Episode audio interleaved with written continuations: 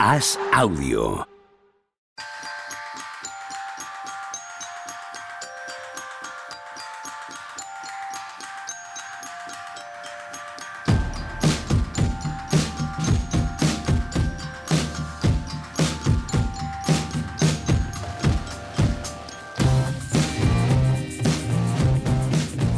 Hola, ¿qué tal? Hoy estamos a 5 de diciembre, de diciembre del año 2023. Toma 3. Acabaremos este programa en algún momento. ¿Qué tal, Juan Marrubio? Muy bien. Muy contento. Muy, muy contento, muy contento. Todos los chistes que has hecho antes que, que te han quedado, Nah, pues qué maravilla. ahí se quedan. Pues eso, eh, un incunable más, un rato de estos de las maquetas que os perderéis. Tony Vidal, ¿cómo estás? Tampoco hago el mismo chiste de antes, ¿no? No, O sea, no, no, nada, que va, ¿para qué? Ya no queda fresco, ya no queda alegre. Bueno, para los oyentes sí que quedaría fresco. Yo eso es algo que... ¿Qué va? Porque no nos sale a nosotros con la Nah, misma... no, es verdad. Sí, eso es Claro, verdad. que le den. Eso es, eso para empezar. Sería repetir lo mismo Claro. de la palabra del año, tal, y... pff, Pues sí, pero entonces le quitamos el título a Machicado, se va a tener que buscar otro. No, no, no, no. Mira, mucho mejor. Esto se va a llamar el RIS de Halliburton y no van a saber por qué. No van a tener ni la más remota idea Eso de es. por qué esto se llama así, este programa, Eso es, que lo explique en Twitter. que no tiene otra cosa que Nuestro hacer. community. ¿no? Aunque juegan, hoy juegan los Lakers, tendrá más cosas que explicar. Riz va a, ser, va a quedar como PEC, que no, la gente no va a saber de qué va esto. Va a tirar para adelante y ya Van a tener que buscar por qué RIS es la palabra del año. Eso es. Todo, todo- toda esa explicación, ¿vale? Ha quedado como lágrimas en la lluvia. Eso no, no, no se recuperará. Qué buena noche de NBA ayer, ¿verdad? Íbamos diciendo antes de tener que grabar por tercera vez esto. Muy buena noche de NBA. Ajá. Yo ya iba diciendo que critiqué en su día esto del in-season y que nos lo metieran así tan a cañón y le quitaran al final. Pensaba que después del in-season habría un mid-season y después un post-season tournament. Pero lo cierto es que cuando veo los partidos esta noche están de maravilla y el ambiente chulísimo y ha estado todo muy bien. Y eso hay que verlo así también, tampoco hay que estar todo quejándose. No, no, desde luego. Eh, era esto lo que buscaban y era esto lo que han conseguido y, y el éxito es enorme. Cuando haces un sistema de competición que tiene drama, que tiene eliminación, que tiene gente que, que sabe que se está jugando algo más de lo normal, todo el mundo se implica. Jugadores, entrenadores, público y tú desde casa. La, la diferencia es abismal, Tony. Y además es el proceso más o menos que se podía pensar, ¿no? Que al principio, al ser nuevo, pues no te quedaba muy claro. La primera jornada del in-season no sabíamos quién, quién había ganado, quién había perdido, tal. Pero a medida que se ha ido aumentando el drama de, oye, que a estos no los vamos a ver la semana siguiente, ojo que estos quedan eliminados, y hemos empezado a ver más competitividad con ellos, el día aquel de, del Hackadramon, de que vamos a intentar ganar de 30 en lugar de, 30 de, ve- de 25 porque necesitamos el average y todas estas movidas, y todo ha ido increciendo hasta llegar a esta semana, donde ayer ya por fin había drama y esta sensación de séptimo partido de algo, no de las finales, pero séptimo partido de o lo ganas o te vas a tu casa, eso anoche ya lo vivimos. Bueno, como tal se juega, ¿eh? Si veis las rotaciones, los minutos en pista de los titulares, cómo juegan el sexto, séptimo hombre, cómo no juegan del octavo para abajo, nada más que cuatro minutos en los cuatro equipos, evidentemente los, los equipos se lo han tomado como tal. Y la afición se lo toma como tal, los pabellones se lo toman como tal, los narradores también, tú en casa también te lo tomas como tal. Es, bueno, yo es lo que digo siempre, es la estructura competitiva lo es todo. Tú, tú tienes que montar bien la estructura competitiva, el resto viene solo. Sí, y los dos equipos que se han clasificado ya son dos equipos que, tienen, que no tienen mucha exposición mediática ni equipos muy conocidos. Son equipos para los que esto es importante. Para todos lo es, pero para, pero para equipos como Pelicans y Pacers más. Estábamos comentando que para Halliburton, que es su cuarto año en la NBA, es un jugador que ya es All-Star y que es internacional con Estados Unidos y que todos los que los que seguimos la NBA, vemos League Pass, etcétera, fuera de Estados Unidos, sabemos que es uno de los mejores jugadores jóvenes de la liga, pero es solamente el segundo partido televisado a nivel nacional que, que ha tenido en su carrera. El primero en TNT y el segundo, nacional, el segundo a nivel nacional. Con el añadido de que Indiana no tenía más que un partido televisado en todo el año y era el 30 de enero contra los Celtics también. O sea, en realidad, si no se llegan a clasificar siquiera para, para estos cuartos, ni habría estado hasta el 30 de enero Halliburton en televisión. Y aunque aquí a veces no se entiende muy bien eso, para muchísimo público en Estados Unidos los, los partidos que no están en, los televisados a nivel nacional no existen. Y los jugadores como Halliburton es que literalmente no existen. Le han puesto cara y figura y han visto a uno de los jugadores que más merece la pena ver o que más merece la pena ponerte un partido para ver ahora mismo en, en toda la NBA que es Taris Halliburton. O sea que no es poca cosa ni para Halliburton, ni para Indiana Pacers, ni en cierto modo para la NBA y para los debates sobre, sobre la liga, lo que ha pasado esta noche. Sin Por duda. Ujú, Por eso que muchas de las cosas que se, que se ha visto en Twitter de la explosión que hay con este es que hay que entender que realmente para mucha gente, que para nosotros es un poco tontería, pero para mucha gente es que es, es la primera vez. Es como el típico chaval que le mete un día dos goles al Madrid y de repente están todos los telediarios. Es que es para que lo entienda aquí un poco la gente así.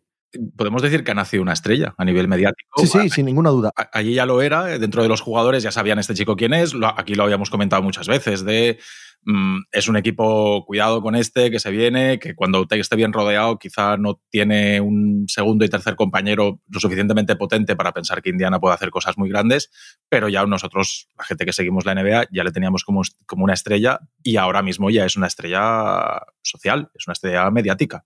Es que hay que diferenciar siempre entre los que vemos la NBA, aquí y allí, a este lado del charco y al otro, y el que sigue de lejos la NBA o el que se interesa eh, de la NBA desde un punto de vista de seguidor más informal, ¿no? Y por supuestísimo en Estados Unidos es el 90% de la gente que sigue la NBA. Ya no hablo de, de gente que no le interesa nada la NBA, no, sino de todos esos que salen luego en los numeritos de las audiencias de las finales. Esa gente no está viendo Sí, sí. partidos de temporada regular, ¿vale? Esa gente se va enganchando a lo largo del año y va consumiendo eh, más media con respecto a la NBA, un poco de fondo, un poco como el ruido, fondo en- eh, el ruido eh, de- del fondo de microondas del universo. Y ahora, de repente, esto ha sido una estrella que ha aparecido en medio del radar, una estrella que ha aparecido y que todo el mundo ha visto y de la que todo el mundo va a hablar esta semana, porque además, una cosa que tiene este torneo, aparte de los partidos eliminatorios, es el haberse reservado esta semana prácticamente en exclusiva para hablar de ello. Y al conseguir eso, hoy es obvio que es portada en todos los lados en Estados Unidos y todos los programas de debate, que son muchísimos y que tienen cierto seguimiento, em, van a estar centrados en este chico. Lo que supone para él es la leche, lo que supone para el proyecto yo creo que también, el, el hecho de sentirse ganadores, el hecho de tener una semifinal, la sensación de tener que preparar de lunes a jueves un partido importantísimo, ¿no? Eso no lo habían vivido la mayoría de estos jugadores nunca en toda su carrera y lo tienen aquí y ahora. Tienen cuatro días para sobrepensar que va a ser la semifinal, ver esta noche quién va a ser su rival. Ese tipo de cosas creo que a proyectos jóvenes, entre comillas, como este, le, viene, le viene increíble porque es como, como entrenamiento con, con balas, de, de- verdad, con, con una situación de campo, ¿no? Eh, no, hay, no hay nada que sacar negativo de la experiencia Indiana Persis de momento. ¿Pensáis que puede suponer algo para el proyecto, pero al revés? Es decir, para tener que darse prisa de rodear bien a Halliburton para que se sienta competitivo en temporada regular. Bueno, sabemos que Buddy Hilt en un principio, en febrero, tiene que salir de aquí, a no ser que ahora de repente esto pueda ser que cambie lo que piensan y la renovación de Buddy Hilt y apostar por este proyecto un poquito más a largo plazo. O, es decir, Miles Turner, llevamos 20 años pensando que Miles Turner era el pivot que se iba a traspasar a cualquier sitio. O sea, estos necesitan un pivot, Miles Turner. Estos no, Miles Turner. Todo esto que puede pasar en este torneo de Copa, eh, ¿pensáis que puede afectar al proyecto? Va a depender de lo que sientan dentro de la franquicia. Desde luego, fuera sí se van a encender unas hogueras que ahora antes no había, ¿vale? O sea, dentro de dos meses se puede hablar de los Indiana Pacers. Si gana, no te cuento, ¿vale? Eh, ¿Por qué no están mejor? ¿Por qué no están liderando el este? ¿Por qué no hacen algo? Ese debate sí va a, aparecer. Otra cosa es que Carlyle y compañía lo asuman. Son suficientemente expertos como para no dejarse llevar por esa corriente. Esa corriente va a existir, claro. Eh, tampoco descartemos que gracias a esta semana, gracias a, a, ver lo que pasa en semifinales y en la final, pero a ser tan centro de atención, el propio equipo en sí mismo mejore, sin más. ¿eh? El propio equipo acabe siendo uno de los mejores de toda la conferencia este en cuanto al récord. Y ahí las decisiones se toman con otra mirada, con otra mirada mucho más pausada, sin tanta urgencia. Sí, yo no, yo no creo que afecten eso, pero yo sí que creo que es un equipo que va a ser uno de los equipos buenos del este, no de los buenísimos, pero de los que va a estar en playoffs, etcétera. A mí me da la sensación que en las últimas semanas ha crecido en cosas que van más allá de la diversión, es como más competitivo.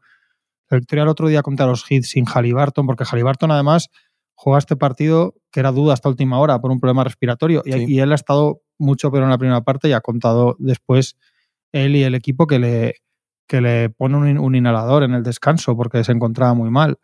Eh, y él no jugó contra Miami y ganaron un partido que antes, al principio de temporada, cuando se perdió alguno Halliburton, incluido uno con los Celtics que pierden como de 50. O sea, es un equipo que, que de su forma de jugar es prácticamente una, una, una extensión de la personalidad de Halliburton. Entonces es tan, tan personalista en eso que, que cuando, cuando no estaba él eso no tenía sentido. Pues han ganado partidos sin él, complicados.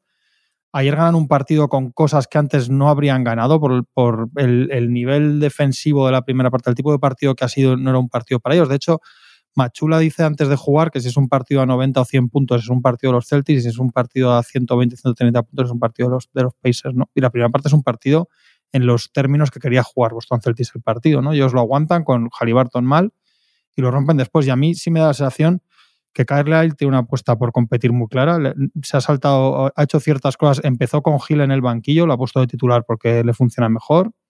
Eh, a Maturin lo ha mandado al banquillo, que está jugando desde el banquillo, pero lo ha quitado. A Jaras Walker, eh, Walker, el rookies top 10 del draft, no lo tiene en la rotación. O sea, él, él, está poniendo a los que él cree que tiene que poner. O sea, que él, que él si, si, ellos están compitiendo, yo creo que es un equipo que va más. No creo que no está para, para retar a estos Celtics y compañía cuando lleguen los playoffs, pero, pero yo sí que es un, creo que es un equipo que va más. A, a mí me sorprendió. Yo, yo pensaba que era muy improbable por su forma de jugar que ganaran a, a los Celtics en estas condiciones. ¿eh?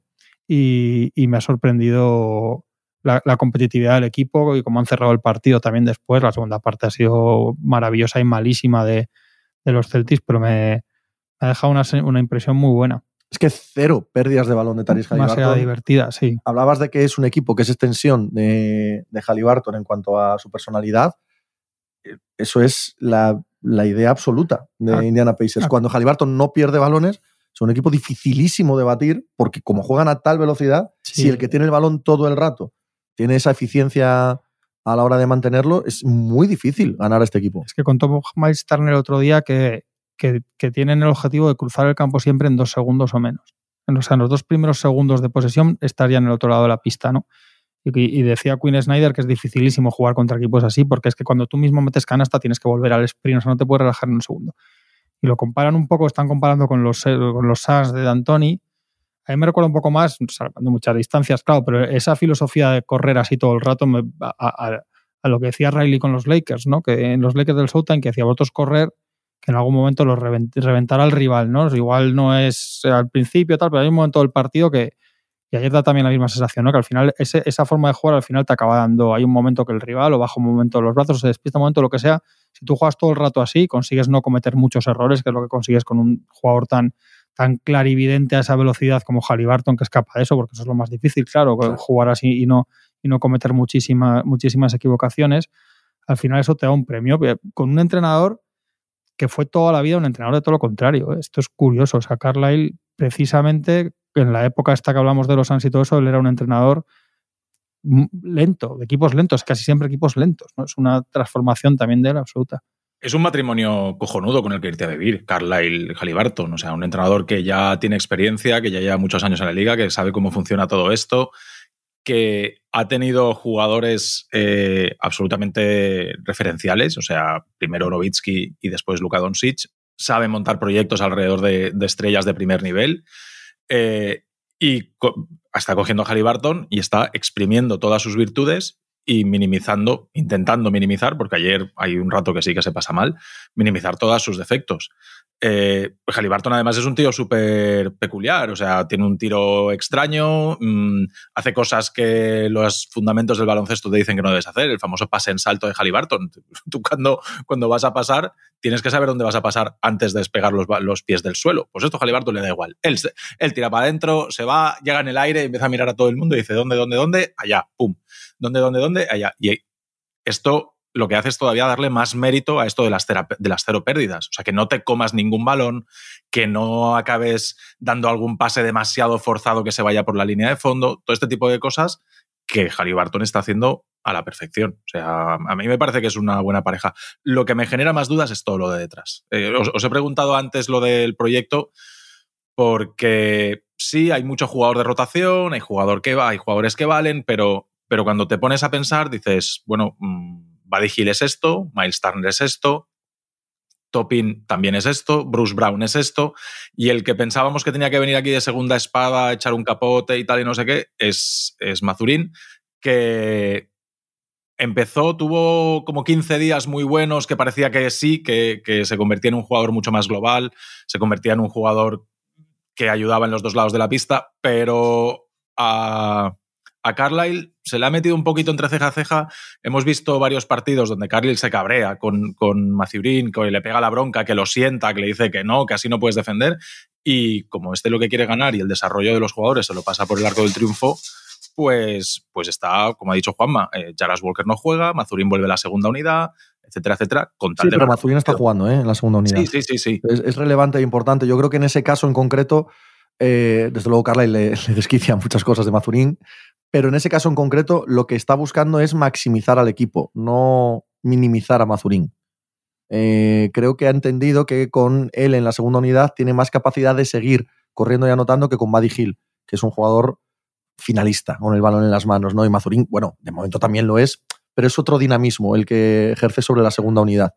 Y, yo no creo que sea tanto el hecho de que él no confía en, en, Mazurín como que quiere que el equipo sea más completo durante los 48 minutos.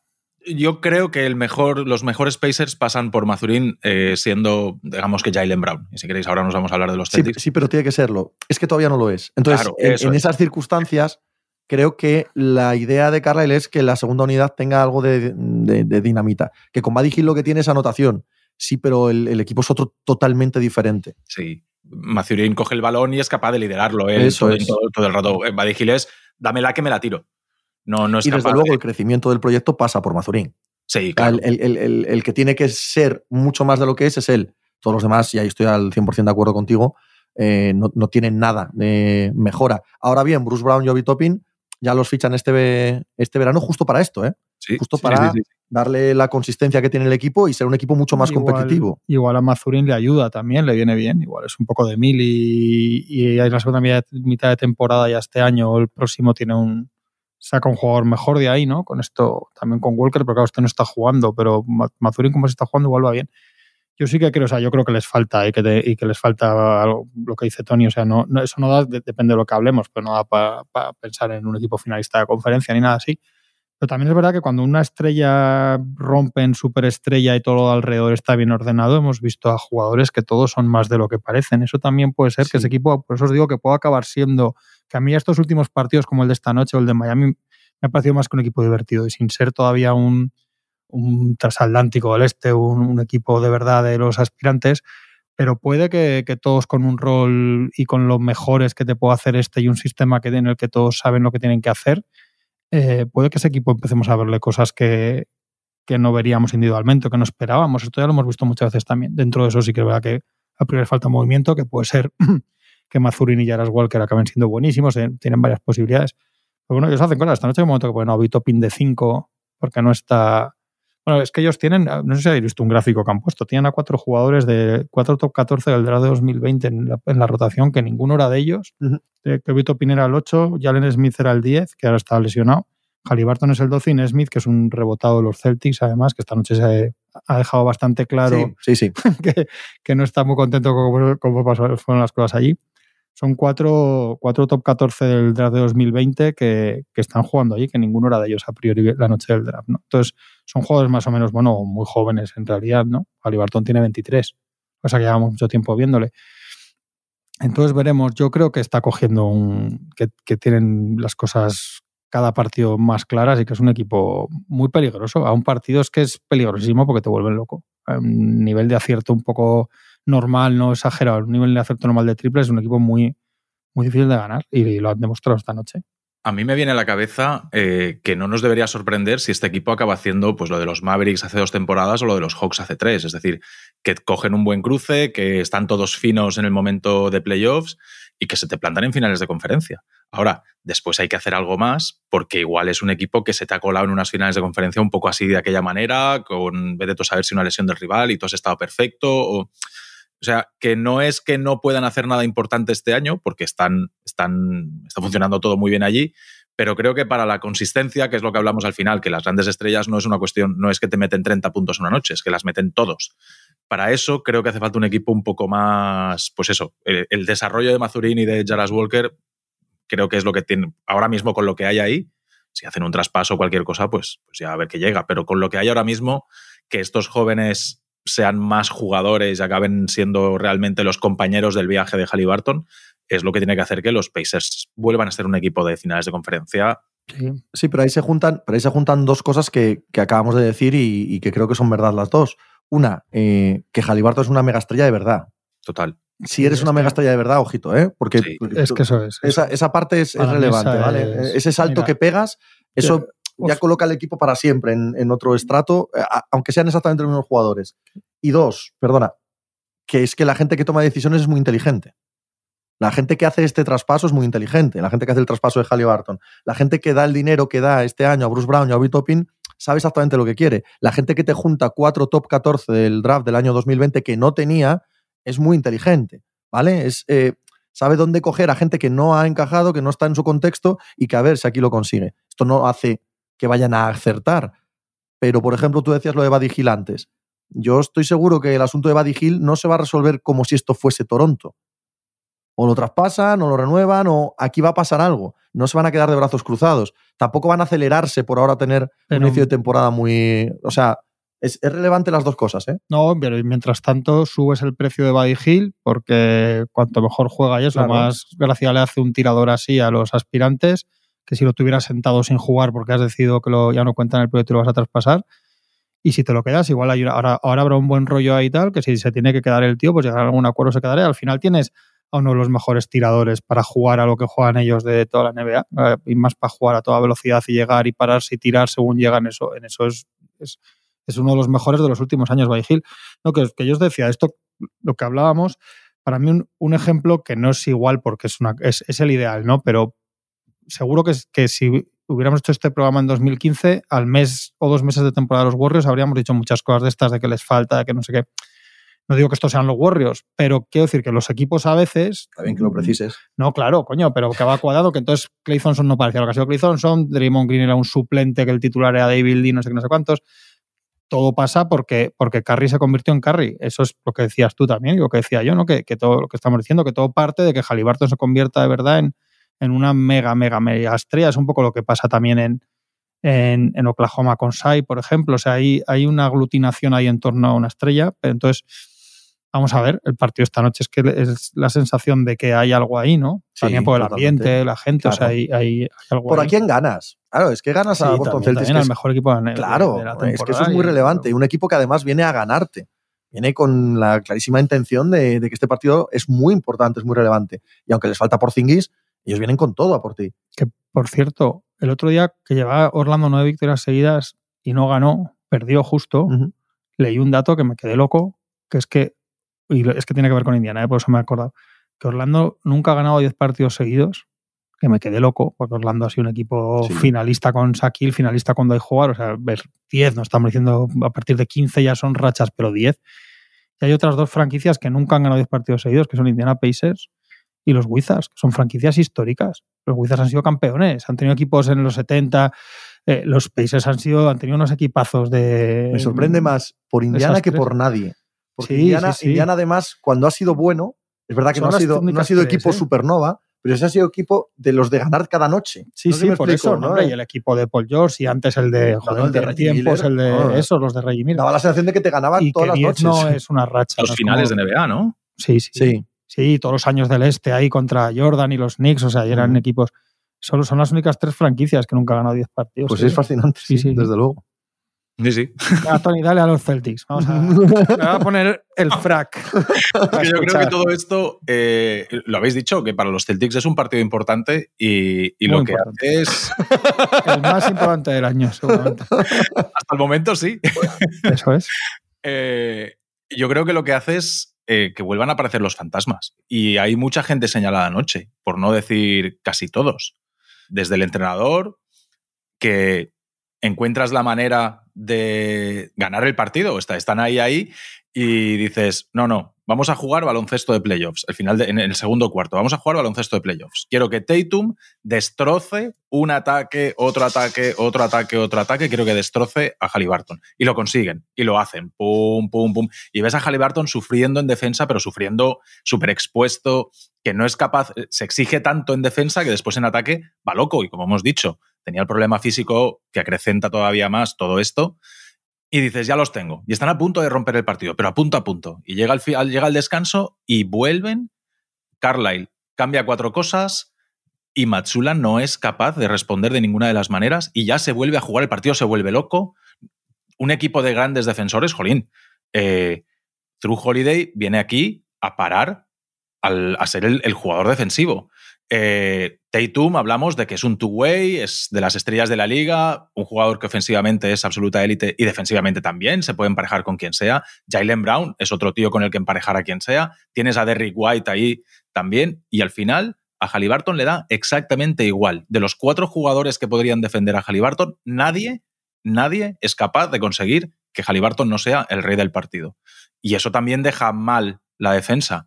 Eh, mientras, mientras los Celtics están dominando y, se encuentran cómodos, eh, los Pacers hacen muy bien lo mismo en el otro lado. Es decir, a ver, a nosotros nos están machacando a Halliburton, saben que nuestra vía de agua es esa y van a por nosotros. Bueno, pues nosotros en el otro lado, ¿dónde está el agujero de estos? En Al Horford. Y lo dejan expuesto una y otra vez, ataque tras ataque, le ves que no llega, que va loco haciendo en el uno contra uno cuando se queda con un pequeño o en el bloqueo directo con el pop de Miles Turner que no llega ninguna vez a, puntear donde toca. Entonces, quedan eh, bueno, otra de las cosas es, nos quejábamos de Smart. Oye, es que les hace falta un base para, los momentos clutch, para el control del ritmo, todas estas cosas que decíamos el año pasado cuando estaba Smart y que pensábamos que con la llegada de Holiday iba a desaparecer.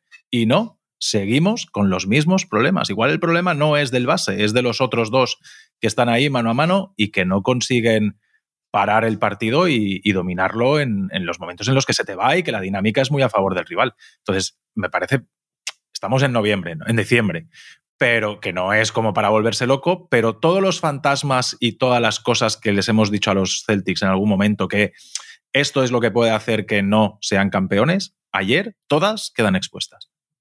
A mí me da la sensación también viendo sobre todo el final de partido que digo, todas las derrotas en partidos importantes, no una derrota en temporada regular de una noche tonta de los Celtics se acaban pareciendo mucho. Son muy parecidas y tienden, es un equipo que da la sensación que en un partido, cuando un partido es importante y está igualado al final, se, quita a sí mismo cosas muy buenas que tiene y se convierte en una cosa que hemos visto muchas veces, muy previsible, muy mecánica y muy fiada al triple, con lo que eso implica, para bien o para mal. Es que muchas veces es para mal si no te entran. Yo comparto mucho lo que dice Tony. Y, a mí lo de Holiday, que yo creo que es un jugador que en los dos últimos años, sobre todo en ataque, no ha sido un jugador fiable, ni un jugador para ponerte mucho en sus manos. Yo pensaba que eso en los Celtics no iba a tener mucha importancia porque su rol iba a ser muy menor, pero me parece un poco preocupante también por la de Holiday, etcétera, que, que los exteriores, Halliburton y compañía ayer de Indiana hagan el partido que hacen, ¿no? En teoría Holiday está para eso, ¿no? Para, para evitar eso. Y, y Derry White, o sea, en teoría es un backcourt defensivo de primerísimo nivel. Y ayer, y ayer hace muchísimas aguas. Eh, leen muy mal el partido. Al principio eh, Jalen Brown percute muchísimo hacia el aro, que Indiana es un equipo que protege fatal eso.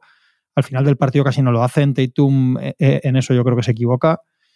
Y luego, y más por Porzingis, hemos visto que la realidad de ellos es que en su top, la versión buena de ellos y, los seis primeros de rotación es el mejor equipo de la NBA, pero no es un equipo redondísimo, no tiene mucha rotación, no tiene ciertas cosas. Es un equipo que no se puede, que se ha visto esta noche y lo que sospechamos es que no se puede permitir que le fallen cosas, ¿no? En cuanto consigues que le fallen cosas, Horford, como dice Tony, pues probablemente ya ha dado un paso en su carrera que ya es más un jugador situacional, ¿no? Es un suplente o un jugador para ciertas cosas, si juegas contra Filadelfia para ponerlo contra Mid, pero igual no es un jugador para fiarte mucho y, sabemos que va a llegar playoffs, va a llevar la temporada encima, lo hemos visto todo el año pasado, el casco mucho en playoffs para jugar cada dos noches, entonces ellos el banquillo esta noche hay alguna cosa a tener. O sea, tiene a Hauser que mete triples. Hoy no ha sido el peor partido de Cornet de los que ha hecho Cornet, ni mucho menos, pero Espectacular.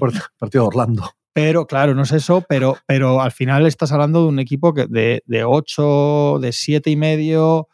Mm, entonces, no se pueden permitir, los, los 4 o 5 buenos no se pueden permitir cometer ciertos errores. Eso tiene que ser la, la filarmónica de Viena para que ese, equipo en eso es, el mejor de la NBA, ¿no? Yo estamos todos de acuerdo, pero, pero es verdad que a mí me ha sorprendido cómo han perdido un partido que lo que, lo que dice Tony, han manejado la primera parte, han podido escaparse, se ha jugado lo que ellos querían y han llegado al final igualados, donde no yo me imaginaba que ganaban y si perdían me imaginaba que era 152, 120 porque, porque Indiana le sale, se ilumina, no sé qué, no, yo qué sé. No me imaginaba es que perdían un partido que al descanso Indiana no lleva, no lleva 50 puntos y que llegan a los últimos dos minutos empatados, ¿no? Son un equipo que echa muchísimo menos a Porzingis.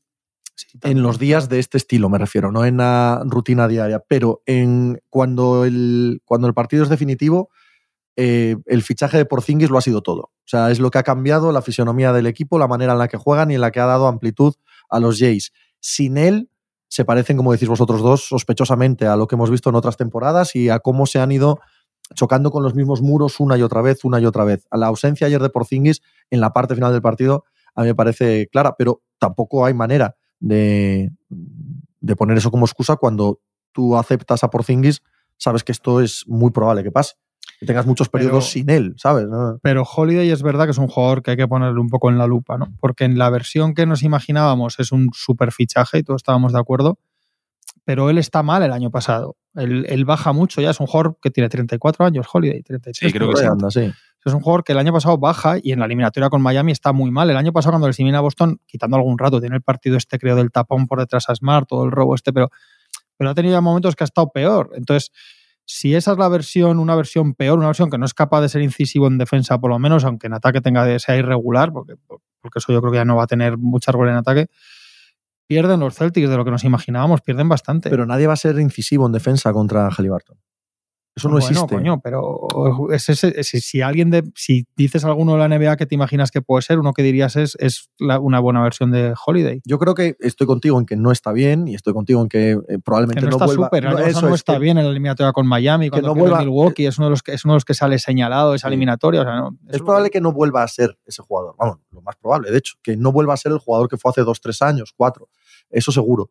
Eh, pero aún así, mm, el, el ganar o el perder contra un equipo contra Indiana nunca va a ser el defender bien a Halliburton, porque es que eso es imposible. Sí, Eso no, es como- pero que si no acabas, lo que dice Tony, acabas en los Jays en decir, siempre pasa lo mismo cuando este equipo está liderado por Sí, estos dos. sí, sí, y razón. y 18, Estoy- per- estoy con 18 Tony. pérdidas de balón. Si es que son, hay cosas de de las que siempre. hablamos siempre que Claro. Lo de siempre con ellos, sobre todo con Jalen Brown. Pero si tú haces fichajes precisamente y pierdes jugadores importantes en la franquicia para solucionar estos problemas de los de siempre, Claro. llega el primer partido importante que tienes de irte a tu casa y vuelves a tener los mismos problemas de siempre. Es decir, Pero es que los vas a tener cuando estén los Jays, ¿eh? bueno, pues es, es- es- exactamente eso. Claro, si yo no, yo estoy dándoos la razón. O sea, Sí, si, sí, si sí, opino sí, lo mismo, pero lo que no va a ser es un equipo extraordinariamente diferente con jugadores extraordinariamente similares. Ya sé que han traído a, a gente diferente, ¿vale? Pero no el núcleo. El núcleo. Esto, esto es como si ahora quitamos a. Por seguir con Indiana, ¿no? Si quitas a Buddy Hill y quitas a Bruce Brown y traes a otro tipo de jugadores de un nivel más o menos similar. Eh, van a seguir siendo Indiana. Un poco mejores, un poco peores en, en el momento cumbre y eh, con el acompañamiento que te da Halliburton. Pero el equipo va a ser Halliburton. Bueno, pues este equipo son los Jays. Entonces, eh, yo estoy de acuerdo en que defensivamente en el exterior no son tan imponentes como deberían ser, pero también digo que ante este equipo de Indiana nadie va a ser imponente defensivamente, pongas al que pongas, no importa. Y que luego al final del partido, si las cosas van mal, Boston va a seguir siendo Tatum Brown. El Tatum Brown, mientras jueguen los dos en el equipo, va a seguir siendo ellos, incluso si estuviera por Zingis, que yo creo que hubiera cambiado la segunda mitad, van a seguir siendo ellos, ¿eh? Es- dos y dos son cuatro. Pues que ante una derrota tan dura, quizá haya que tirar el proyecto abajo. ¿Tú a, a quién traspasarías? ¿A Tatum o a Brown? Yo, yo me plantearía quizá Tatum, Tatum, ¿verdad? Tatum. tiene que salir, Sí. Porque. aunque sea doloroso. Sí. De hecho, Lo han hecho con Smart. hasta- incluso hasta dónde, hacia ¿Hasta dónde tendría que ¿Hasta salir. dónde? Lo, lo estaba suponiendo. Pero bueno, ¿Juegan eso- hoy? es, un- es uno de los cuatro que juega hoy. El otro partido, pobrecito. Aquí no hablamos nada de ellos. Fue un partidazo también. Estuvo divertidísima la victoria de los Pelicans sobre los Kings. Y también eh, yo creo que este, este torneo es muy bueno para los equipos que ganan y nada doloroso para los equipos que pierden. Nada doloroso para los equipos que pierden, sobre todo en primera fase, no tanto en partidos individuales como los vistos ayer, y no tanto en cierto tipo de proyectos. Desde luego a los Celtics les hace daño esta derrota. Si hoy perdiesen los Bucks les haría mucho daño, ¿no? Eh, y no sé cuánto daño le hace a los Kings eh, perder ayer contra los Pelicans. Sí sé que a los Pelicans les hace, vamos, les, les legitima todo el primer mm, tramo Sí, de temporada. Pero yo creo que los Kings están en el lote de equipos que si pierdes no te pones a llorar, pero si ganas, yo te apetece estar ahí. A todos, Sí, pero sí. especialmente a este tipo de proyectos. Y el problema que tienen ellos más que eso, a- extrapolando más allá, es que no pueden permitirse que les pasen por delante todos los que suben en el oeste. O sea, si te quedas de repente no solo por detrás de los Nuggets, pero te pasan los Wolves, los Thunder, lo- los Pelicans. Los Pelicans de las últimas semanas y ahora que están recuperando a todos, es un equipo, yo cuando os dije lo de que el oeste, quitando Denver, veía muchas posibilidades locas de estos equipos que en el este no. Yo metí a los Pelicans un poco y, es que cuando, cuando vuelve Her Jones, al, si además está al nivel en ataque que ha estado hoy, porque ese es el problema de Her Jones, ¿no? cuando llegan luego los playoffs, y ha vuelto Murphy y con Hawkins, el otro tirador que han conseguido en el draft, ha vuelto Alvarado es un equipo con posibilidades de ser terrorífico y si como parece que ellos venden con una reunión de vestuario y ahí hablaron del tema Ingram, Zion, etcétera, se han empezado a entender también entre ellos, es un equipo de techo disparado también, ¿eh? vamos a ver. Sí, que parece que están empezando a encontrar la manera en la que Zion y, e Ingram eh, casen y que los dos estén a gusto y que y ayer toca, le toca el partido bueno. Es un poco un partido reivindicativo para Ingram, para, decir eh, que a mí, con, el mundial que ha hecho, con el inicio de temporada que llevaba y con todo esto, a Ingram estaba empezando a ponerse una cara de jugador importante, pero no como para darle un equipo en ciertos momentos, ni, ni, necesitar de él fundamentalmente para, para, poder desarrollar tu proyecto. Y ayer demuestra y dice, espera, espera, oye, que yo sé hacer todas estas cosas. Y si a mí me dejáis hacer lo que yo sé hacer, pues, pues se ganan partidos.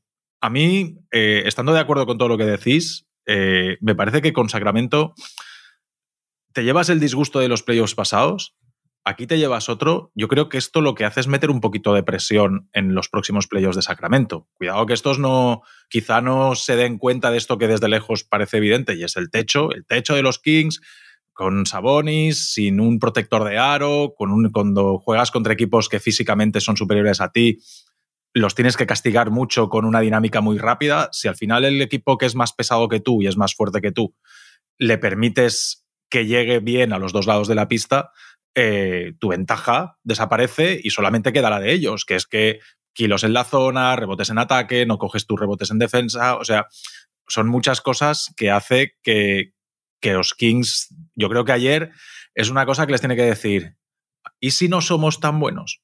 O sea, no, no ayer, sino me parece que hay que poner atención a los próximos playoffs de los Kings, porque serán tres veces que en eliminatorias, si ellos al final no acaban contentos con los próximos playoffs, sería tres veces de, de decir, oye, deberíamos ser uno de los equipos que da alguna sorpresita, que pasa alguna ronda, que gana algún partido que no se espere.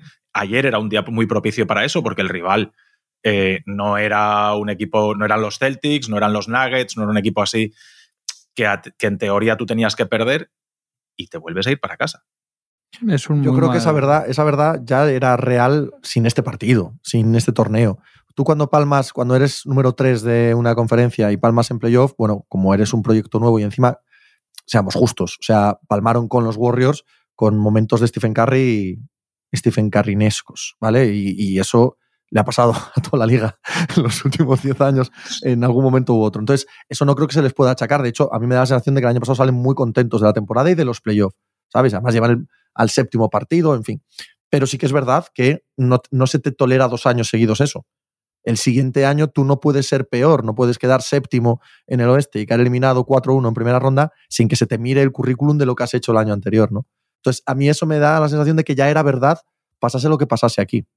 Es que aquí hay un lote, es lo que decimos, hay un lote de equipos que se han metido Minnesota, se ha metido Oklahoma, se ha metido Nueva Orleans, está Sacramento, está Dallas, que cada uno viene de más atrás, y todos no caben, ¿no? Y alguien se va a quedar fuera. Todos los proyectos no caben a la vez, no todos van a ser finalistas de conferencia, finalistas de la NBA, y algunos de estos sí. ¿Quién va a ser quién? Eh, para Sacramento, Nueva Orleans es un rival complicado. Jugaron dos partidos seguidos también y también les fue muy mal. Eh, pero es que Nueva Orleans con todos estos defensores que tienen cuando están todos va a ser complicado para casi todos. Pero para dar un Fox, por ejemplo, hizo dos partidos. Ayer en la previa hablaban de que había hecho dos partidos muy malos cuando juega contra ellos. Ayer también empieza muy mal y no está, luego, o sea, no es el, el Daron Fox en versión super. Y a me da la sensación, es que puedes perder con Nueva Orleans, pero es un partido en su, lo que vimos en Indiana, es un partido en su casa, Mm, es un partido muy propicio para que ellos estuvieran muy contentos ahí, aunque no, se, aunque no estén deprimidos por perder. Y yo creo que, que abundan una cosa que vimos en playoffs, que para mí es un equipo que no te puedes fiar de ellos defensivamente, no puedes jugar eliminatorias, etcétera, cuando los rivales van a insistir en sacarte ciertas vergüenzas con, con Sabonis como pivo titular y como uno protector atrás, no, no vas a poder, no vas a poder crecer así, difícilmente vas a poder pasar eliminatorias, vas a poder muchas cosas, pero yo creo que esa no es su forma. Y ellos, es verdad que acabamos con toda la temporada pasada, tienen que acabarla. Yo creo que les, que, les pincha perder así, por mucho que sean los Warriors, porque tienen la eliminatoria en un momento de cara, el séptimo es en casa, o sea, no, es fácil, pero bueno, evidentemente es una temporada con todo maravillosa para ellos. Y quizá por eso deciden no hacer ciertas apuestas, renovar a Harrison Barnes, una serie de cosas que ahora veremos, pero yo es que no le veo. Yo es un equipo cuando juega bien, muy bonito, muy divertido, van a ganar muchos partidos. Daron Fox para mí también está siendo muchísimo más estrella de lo que pensaba hasta hace dos años que podía llegar a ser. Pero para mí, si no cambian esas cosas, si no arreglan esas cosas que tienen que ver con la defensa y con Sabonis, más allá de las cosas que hace Sabonis en ataque y de sus números, etcétera, es un equipo con el techo más bajo que la mayoría de estos que estamos diciendo. Es que es un equipo de notable. Entonces, es verdad que te obliga a ti a jugar muy bien, de notable o de sobresaliente para poder ganarles, pero cuando llegan los momentos de la verdad, que en teoría tú sacas tu mejor versión, pues con tu sobresaliente, todos los que tienen enfrente el sobresaliente de los de enfrente es mucho más que el notable de ellos y es más que el sobresaliente de ellos. Entonces, claro, es un equipo que en temporada regular te gana muchos partidos porque están todas las noches con el 8, un 8 somos un 8, somos un 8. Si tú no juegas de 8 y medio 9, no nos ganas. Pero después, cuando hablas del techo y de lo lejos que puedes llegar en, en pues ahora en la Copa en la Copa NBA o en, o en los playoffs, pues claro, aquí necesitas que tu 9 y tu 10 aparezca mucho y, y que sea muy alto, y que, sí, que de verdad cuando tú juegas de tú a tú, cuando tu mejor versión contra la mejor versión del rival, tú tienes que ganar a la mayoría para poder llevarte el anillo. Y con los Pelicans... Dale, dale, vamos. No, no, que, que, sus mejores versiones que se te ocurren de ellos casi no tienen especialistas defensivos en pista. Sí, sí. No solo eso, tampoco tiene, es muy difícil. Tampoco tienen capacidad de mejorar mucho. Keegan Murray es un jugador que eh, se decía en el proceso pre-draft, y creo que ha sido verdad absoluta, ¿no? Que era esto. O sea, que Keegan Murray es muy buen jugador, pero no tiene más, no, no tiene ninguna evolución superior a esto. Malik Monk, que allí lo adoran, es, es, es, un jugador que no puede ser más que esto, ¿no? Si antes hablábamos de Maturín, por ejemplo, en Indiana, ese jugador obviamente puede ser más de lo que es ahora mismo, ya veremos si lo es o no, ¿no? Pero, pero aquí no hay nadie más que pueda ser eh, algo más de lo que vemos. Por eso están pensando en Lavín. Es, es uno de los que está ahí. Para mejorar. claro, de, de la meter defensa, ahí. Para claro. la defensa. no, pero mira, tenían a Davion Mitchell que lo draftearon y, y, en general no, no les ha ido bien con él cuando ha tenido que jugar.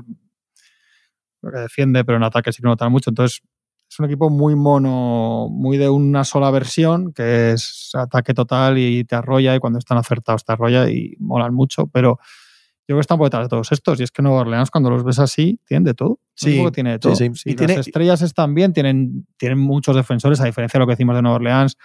Tienen. Realmente es un equipo profundo de verdad. O sea, es un equipo que tiene muchos tíos que pueden hacer cosas en días distintos, un día uno, otro, todos, cada uno, cositas. Tienen luego a Balanchunas, a McCollum, tienen a los, todos los aleros jóvenes que tienen, que tiran, que defienden. Alvarado ayer entra, que vi el dato, cuando, bueno, te da la sensación, pero luego lo vi exactamente, cuando entra pierden de 11. La primera vez que entra Alvarado y cuando se sienta ganan de 6, después de su primer tramo en pista entre el primer cuarto y el segundo. Es un equipo que tiene muchas cosas. Si, si realmente están a la altura que tienen que estar Sion y Ingram, es un equipo muy peligroso, de verdad. Está, ¿no? estamos viendo al primer Sion inteligente desde que está en la liga. Aparte del primer Sion constante, que está en pista y que no está lesionado, el primero verdaderamente inteligente. Hacíamos un poco de, de burla hace unas semanas, ¿no? De, sobre aquello de eh, oye, yo he entendido que no tengo por qué ser el foco del ataque todo el rato y puedo eh, convertirme sí, pero en un dicen más. que hablaron en la reunión esta que tuvieron Sí, sí, cuando perdieron cinco partidos seguidos, dicen que eso hablaron entre ellos. No, pero que es que él, él mismo lo expone y dice, venga, pues voy a, voy a jugar de manera diferente, voy a hacer que el juego fluya a través de mí, que yo no vaya demandando el juego y si hay días que tienen que ser como ayer, en los que es, no voy a decir eh, secundario, secundario desde luego en el box score sí, pero nunca es secundario cuando está en pista, eh, Zion Williamson. Pero ayer, ayer es secundario en cuanto a toques de balón, en cuanto a tiros, en cuanto a anotación y, es un chico que ha dejado que si tiene que ju jugar Ingram, juegue Ingram, que si tiene que dejar que sea McCollum, que sea McCollum, y que si él tiene que dedicarse a ser un especialista en cancha en los minutos en los que está, es lo que es. Luego leía a Gonzalo Vázquez esta mañana una estadística, la decía también Javier Rodríguez de, del despacho Celtics, que es alucinante, que está en torno al 80% de acierto en bandejas y en, y en mates. ¿Quién? O sea, eh, Sion. Ah, Sion, claro. Pero es que el segundo de la liga está en el 60. ¿Sabes? Es una salvajada con respecto, pero eso habla de su inteligencia, de cuándo ejecuta y de cuándo no ejecuta un movimiento que es imparable en la liga, cuando Sí, él está ahí en el... En el... Es imparable más con los tiradores que le pueden poner ellos. Claro, pero, pero que no abusa de ello, pues si no, bajaría ese porcentaje. Es parecido a lo que ha hecho Booker, eh, que es eh, tirar un poquito menos y, y- por eso suben las asistencias, porque hace menos tiros y suelta más el balón. Lo bueno de los Pelicans es que es un equipo súper versátil y que tiene un montón de registros. Es decir, te puede jugar rápido, te puede jugar lento, te puede jugar grande, te puede jugar pequeño, te puede jugar con un exterior y, y con, o sea, con un exterior que genere y con jugadores interiores que te hagan daño en la zona. Te puede jugar con un grande que se abra como Zion y rodearlo de tiradores como Trey Murphy, como Herr Jones, como CJ, McCollum. O sea, tienes muchas maneras de ganar partidos. Es un equipo que con, con el roster que tiene, eh, pues, pues te puede, como ha dicho Pepe, un día es uno, otro día es otro, ahora te gano así, ahora te gano corriendo, ahora te juego jugando muy lento y te domino los rebotes y tal. Entonces, eso te da muchas armas y 48 minutos te da para ir probando. Ahora, oye, mira, pues me están haciendo daño así, pues saco este quinteto. A mí el quinteto de Zion Ingram, Trey Murphy, Herb Jones y McCollum me parece, una, me parece un quinteto, jolín, para... Tenemos que decir siempre, eh, o al menos yo, el asterisco de Ingram. O sea, Sí, Ingram tiene sí. que ser este. Sí. No, no Sí, puede ser otro, no puede ser menos de este. Y muchos días es menos la- de este, ¿eh? y la, Muchos. y la salud de todos, que es un equipo que Bueno, cada vez que le da bien acaba teniendo problemas. No sé si no, Mm. pero sí, pero los que dice Tony, pues que luego Alvarado, estos Herbie Murphy, Dyson Daniels, hasta Najee Marshall, es que tienen 9, 10 jugadores de verdad con los que hacer cosas, de verdad, no como con Larry Nance lesionado. jugadores de verdad. Est- Están con Larry Nance Jr. lesionado, que para ellos Sí, Sí, sí, sí, total, Sí, sí, sí, sí, tienen- Y yo creo que podrían estar mejor entrenados también. Realmente también. creo que se puede sacar más cosa de ahí. ahí ¿no? ¿Tú qué opinas? Seguro. No, seguro. no, a mí no. Todo no. el mundo puede ser No, mejor me, me entrenado. parece de verdad, y más cuando están todos de verdad, veo que tienen muchas más posibilidades. Creo que no es una, no me vuelve loco nada lo que le he visto a este entrenador, pero, pero cuidado con estos, de verdad. ¿eh? Estoy de acuerdo. De hecho, pienso en la potencial semifinal del jueves y yo no veo ni a Phoenix ni a Lakers ahora mismo mejores que a ellos. No. Es decir, eh, puede ser, claro, pero no, no veo sobre el papel. De hecho, me pasa también con Indiana. ¿eh? No veo sobre el papel que Milwaukee sea estrictamente mejor que Indiana. Ahora mismo, si gana Milwaukee, que ya sé que te ganará a, a los Knicks, es que esos creo que son peores. Eh, pero pero no, no veo por qué nadie debería ir de favorito sobre Nueva Orleans eh, en la semifinal. No, no, de los no. dos. Y, y si se ponen a este ritmo, si son regulares a este ritmo, pueden estar ahí con, con estos que hablamos en, en- en el oeste, muy arriba. Y por eso yo creo que Sacramento tiene que mirar que no has perdido con Denver, que es otra cosa, con Jokic, etcétera. No has perdido con, con el último LeBron o con Curry el año pasado. Estás perdiendo con los equipos que tienes que ganar, que es un partido, pero es que es- yo creo que es, que es 3-0 en lo que llevan en temporada con, con Nueva Orleans, que es lo que os digo. Y para mí, los equipos que están con más peligro ahora mismo en ese columpio son, son Dallas y Sacramento. Espera que nos Machicado nos enseña algo. ¿Qué, qué enseña El Machicado? samurái enmascarado está enseñando. ¡Oh! Hachimura. Eh, Hachimura, Ma- Redis. Machimura, Machimura te enseña a Hachimura. Las El cosas que samurái enmascarado. Verás esta noche. Cuando lo vea Kevin Durant, a ver si se queda en la pista o sale corriendo. O Devin Booker.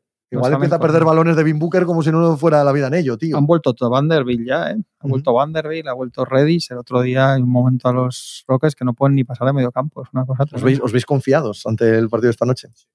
No. Mira cómo responde. No. Yo lo veo 50%, lo cual es bastante. Desde luego. Es lo Desde- más en, parecido tu a- estándar es, en tu estándar es lo más parecido al 100%. de- de- No, no, no, creo, creo que puede ganar perfectamente a los Lakers. eh. Creo el otro día ya con todos, con muchos más, to- todavía no estaba Hachimura, pero ya con, con más rotación y con más defensores, hay momentos que está muy bien el equipo. Esto del torneo eh, nos está dando una situación que no habíamos vivido los seguidores de, de la NBA. Hasta el play-in. Es cierto que hasta el play-in, ¿no? Pero el jugártelo todo a un partido, el, el que da igual que haya un favorito en teoría sobre el papel, da igual, juegas un partido. Si ese día te aparece tu séptimo jugador de rotación y desde saliendo desde el banquillo te mete 21 puntos y te rompe el partido, to- todos son, situaciones nuevas y por eso eh, nosotros no estamos acostumbrados a siete partidos. Es muy raro que haya un claro favorito y que sin que haya lesiones ni cosas raras eh, se les escape la eliminatoria. Lo normal es que a siete partidos el, bueno, si hay un claro favorito, se acabe ganando cuatro. Y esto eh, aquí no. Aquí es que te levantes esa noche y te hayas atado la zapatilla bien o, o no hayas Bienvenido- bienvenidos a la Euroliga. Es un poco más Madness también, ¿no? Y un más Madness. Sí, aquí, hombre, total, por supuesto, y claro que sí. y tal, Ujú, sí. ujú. Y el bueno, pero en el Lakers Suns, ¿quién es el bueno, Tony? Es Suns, hombre. En teoría sí. Porque es mejor equipo que Lakers. Mejor equipo, ¿por qué? Porque tiene a Devin Booker. Y tenemos a LeBron, LeBron ahora Anthony es menos que. Devin Booker. Hoy. D'Angelo Russell. El, Eso- samu- el esa- samurái esa- lo de. D'Angelo Russell lo ha dicho por El favor de Suns o por favor de Lakers. macho. 60-40 ya, me están, me están calentando. No, no, yo creo que creo de verdad que pueden ganar los Lakers perfectamente. Claro, no, más allá de lo obvio de que pueden ganar, creo, o sea, que no me parece un, me parece un partido que, que, pueden- que tienen mucho. ¿Y de los Knicks? ¿Es opción? Quiero que ganen, quiero que ganen los Knicks, quiero que vayan los Knicks. ¿Quieres que ganen los. Knicks o quieres que pierdan los Bucks? No, no, no, no, no, es porque de verdad me apetece que estén ahí los Knicks, coño, ya que no van a jugar las finales tampoco este año, podemos que estén en alguna cosa de estas los Knicks un poco, ¿no? Pues yo- creo que los Bucks eh, sí que tienen entre ceja y ceja esto. O sea, me parece que para Y que ellos. son, que son un equipo Sí, que con lo todos otro- los inmensos defectos, no. con todos los inmensos defectos que tienen, este formato de como tengan el día es para ellos, es- son un equipo muy, muy bueno para este formato, ¿no? Claro, claro. De, de un día te mete Anteto hace 45, 26 rebotes y el otro día Lilar te mete 8 triples y ya está. ya está. jugando mal, con todos los defectos que tienen, que no sé qué, que no tenemos defensa exterior, da igual.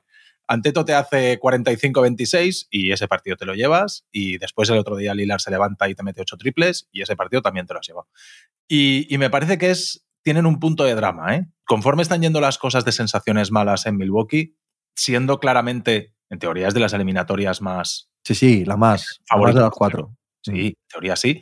Yo creo que para ellos esta noche tienen mucho que perder y, entre Sí. comillas, poco que ganar. A lo mejor en semifinales ya es otra cosa, pero, pero aquí No, es- no, no, no. Es no. el equipo que más, peor Total. Mm. de los ocho, que el que más peor cuerpo se le va a quedar si Eso pierde, es, yo creo. es. Y, y- y dice Tony lo de semifinales, no hay que adelantarse, pero si tienes una supernova Indiana Pacers delante y te expone y esa defensa exterior no para nadie y acabas 140-120 en Telenacional el jueves, mm, Sí, no, eso, sí, eso, sí. eso hace daño, ¿eh? Eso sí hace daño. tal. Ya, pero pero eso, como sabes, cómo vas a perder con los Knicks, porque siempre la misma guarrería va a ser peor todavía, porque es muy, muy doloroso perder con ellos. sí. sí. El viernes grabamos para hablar de ya las semifinales jugadas de la NBA Cup y, y hacemos previa de la final del sábado entre los Pelicans y los Pacers. Una final en la que seguro no estará Boston Celtics. Muy, muy, muy, muy Es seguro. uno de los. ahí sí que puedes darle al otros equipos, 100%. Muchos otros equipos. Ahí sí que puedes darle el 100%. Yo creo que ahí no te equivocas ya. Muchos otros equipos tampoco. Sí, sí.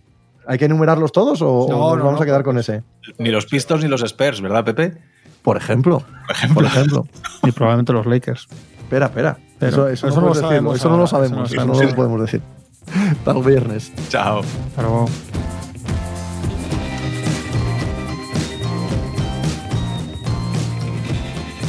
Pues muchas gracias por habernos acompañado en NBA Mínimo de Veterano. Muchas gracias por haber escuchado este podcast que es original de As Audio con la producción de Javier Machicado y la realización de Vicente Zamora. Síguenos en redes sociales arroba As Audio para no perderte nada y recuerda que puedes escucharnos en la sección de podcast de as.com, en la aplicación del diario As o en tu plataforma de audio preferida. Un saludo de Pepe Rodríguez con la compañía de Tony Vidal y Juan Marrubio desde la redacción del diario As.